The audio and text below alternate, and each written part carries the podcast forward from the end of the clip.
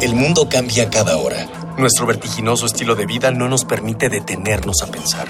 Compramos, rentamos, vendemos, consumimos. Todo lo que hacemos o dejamos de hacer tiene consecuencias para el mundo. ¿Cómo enfrentar los grandes retos de nuestra época? ¿Cómo reducir nuestro impacto en el ambiente?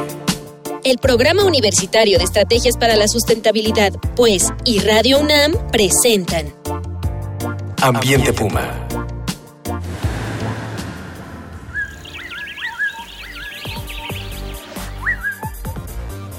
Hola, ¿qué tal? ¿Cómo estás? Soy Mireya Imas, directora del Programa Universitario de Estrategias para la Sustentabilidad de la UNAM y como siempre le doy la más cordial bienvenida a este su programa Ambiente Puma, voces, ideas y acciones sustentables. El domingo pasado estuvimos charlando sobre cambio climático y hoy haremos lo mismo. Acompáñenos, seguimos aquí en cabina con la doctora María Amparo Martínez Arroyo, quien es directora general del Instituto Nacional de Ecología y Cambio Climático y vamos a platicar un poco de la COP. A lo mejor usted oyó hablar de la COP 22 y, no y luego la COP 13, pero son cosas diferentes. Vamos a hablar de la COP 22 y eh, seguramente usted se está preguntando de qué demonios van a hablar. Este, antes de explicarle, vamos a oír las voces de las y los jóvenes universitarios, a quienes en esta ocasión les preguntamos cómo afecta el cambio climático a la sociedad humana y a los ecosistemas.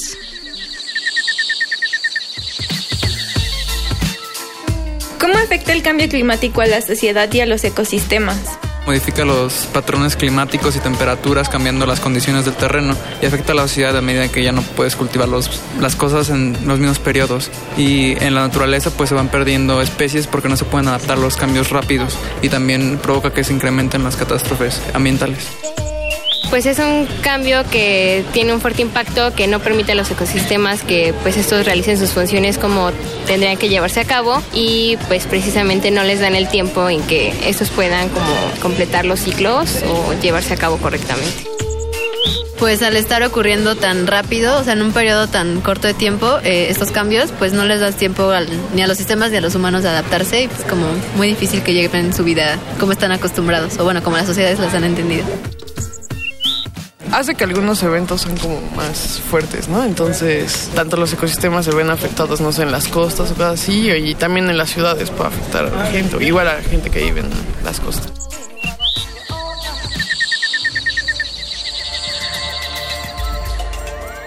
Amparo, escuchamos las voces de jóvenes universitarios, la verdad bastante entendidos, ¿no? De los impactos que puede tener el cambio climático en los sistemas naturales. Pero cuéntanos un poquito antes de que entremos más al detalle de cómo puede impactar el, cambio climático en estos sistemas y en general en los sistemas sociales también. ¿Qué es la COP22? Bueno, cualquiera de las COPs es una es la forma de, es el acrónimo de conferencia de las partes en inglés y, eh, tiene que ver con eh, las partes son todos los países que forman parte de una convención. Hay eh, en términos de, de, ambiente se formaron tres convenciones al mismo tiempo en, la cumbre de ambiente en el en el 92 que fueron la, la convención de biodiversidad, la convención de cambio climático y la y la convención del combate a la desertificación. Esas tres convenciones tienen sus reuniones, cada una eh, con, diferente periodicidad, y la conferencia del clima tiene una periodicidad anual y se llama la conferencia de las partes como las otras, pero aquí ya vamos en la número 22. En la, 22, que también quiere decir que hace 22 años se han estado reuniendo las partes para llegar a los acuerdos actuales. Esto es muy importante de tomar en cuenta porque cuando vemos eh, los acuerdos de París eh, que, se, que se hicieron el año pasado en la COP21, en el 2015, pues es el resultado de años de discusiones. Sí, porque de pronto el público en general pues no sabe de dónde vienen estos acuerdos ni por qué se están reuniendo estas personas cada tanto, ¿no? Y todos han oído hablar seguramente del protocolo de Kioto, muchos habrán oído hablar del protocolo de Kioto, que fue un mecanismo anterior dentro de esta, dentro de la Convención de Cambio Climático, también para reducir emisiones, pero en las, en las, eh, en el cual solamente tenían eh, obligaciones los países desarrollados. Y los de los países en desarrollo eran voluntarias, eran de, distinta índole. En, en esta, en esta y se crearon los mercados de carbono y los estos mecanismos de los desarrollo mecanismos limpio, de desarrollo limpio. eh, red, de diferentes, diferentes eh, instrumentos y mecanismos de, de implementación. Pero finalmente, después de, años de, discusión y ante la el inminente terminación del protocolo de, de Kioto, se visó una, un, un, eh, un adendo para que termine hasta o para que terminara hasta 2020. Ahora todo, esto ya ya va ya, ya cambió, está cambiando. Eh, pero eh, lo que se quedó es que se tenía que construir un nuevo acuerdo un nuevo acuerdo internacional que, que permitiera alcanzar los objetivos de mejor manera, mucho más claramente y con todos con los un nuevos poco más de prisa, ¿no? Porque- y con más mucho más prisa, porque del protocolo, de que empezó el protocolo de Kioto acá, las emisiones se duplicaron.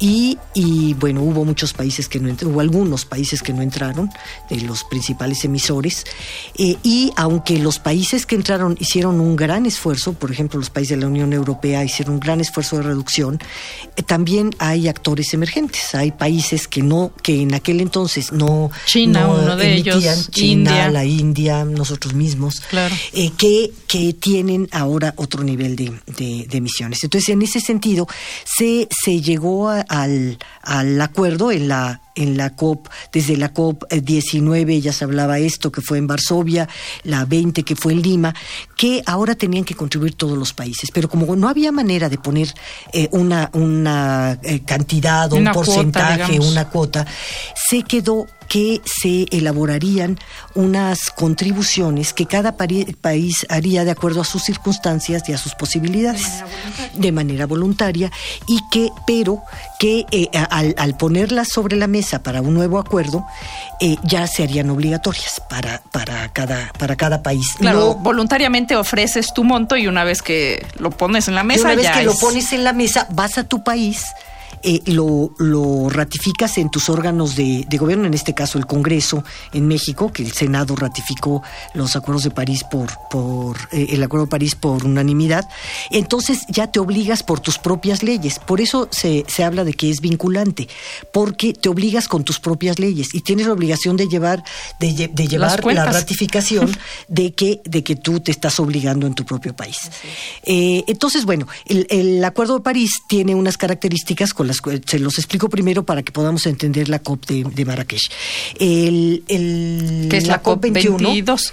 que, es la, que fue la COP 22. En la COP 21, después de tantos años, se llega a, con, con una serie de, de contribuciones, de compromisos de los países para reducir emisiones y para tener eh, también eh, eh, planes y eh, proyectos de adaptación.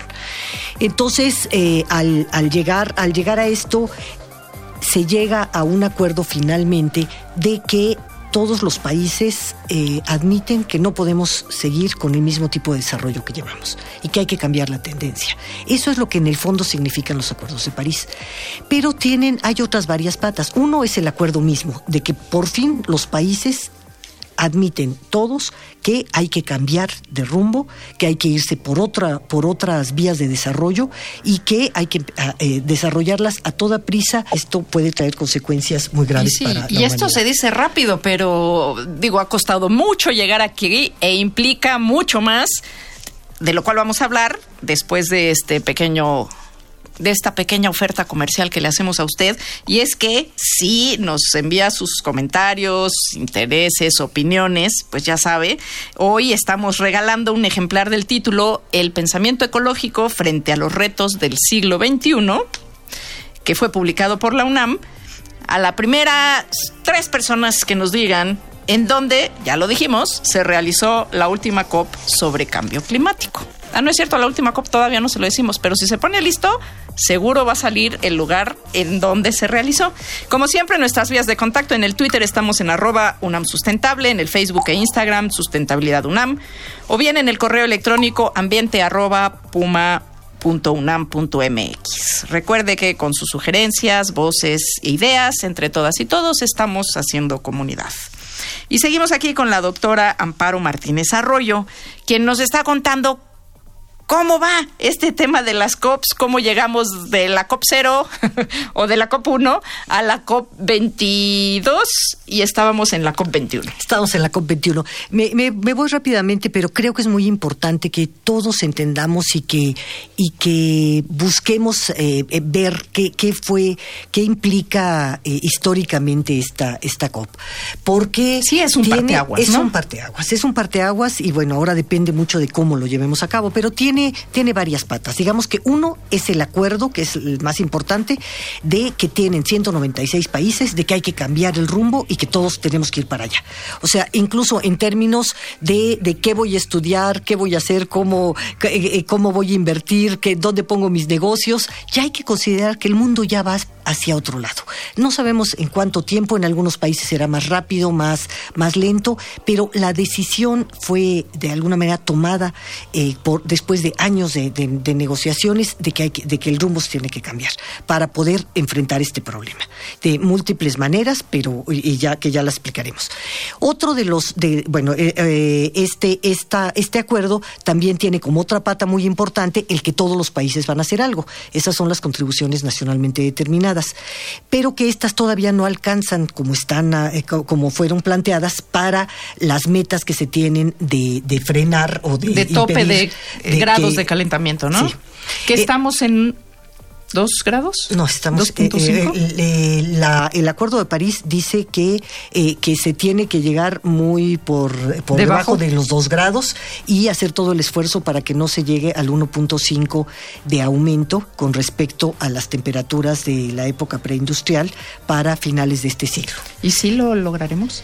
Pues depende de muchas cosas. Parece, hay, hay las posibilidades de lograrlo ahora depende de muchas otras, ya no es solamente. No, la esfera política empieza a jugar aquí un papel tremendamente y importante, económica ¿no? y también social, porque también la parte de la sociedad empujando para que se realice puede ser fundamental, es fundamental. Entonces, bueno, llegamos a, esto. Otra, otra pata son, digamos, los mecanismos de implementación, que, so, que, es toda la parte de flujo financiero para ayudar a los países a que estén en condiciones de, de hacer esto, de, de cumplir, para, eh, para poder entrar a la, a la, eh, al fortalecimiento de capacidades, a la construcción de capacidades. Y digamos que la cuarta pata son una serie de plataformas de acción en la cual hay tanto en términos de adaptación, de mitigación, de precios internacionales de carbono, de, hay una serie de, de, plataformas que se están echando a andar. Entonces, sí, la COP21 fue la COP del acuerdo, la, la gran COP en donde se, tomó, se tomaron las, esas decisiones, la COP22 en Marrakech era la COP de la implementación, era la COP para la acción cómo vamos a la hacer que acaba todo de esto. pasar la que acaba de pasar en noviembre en, en, en, en Marrakech, Marruecos. en Marruecos. Eh, entonces, bueno, es, eh, eh, en, ese, en, en, ese punto estamos. La, la COP de, de Marruecos entonces fue mucho más técnica.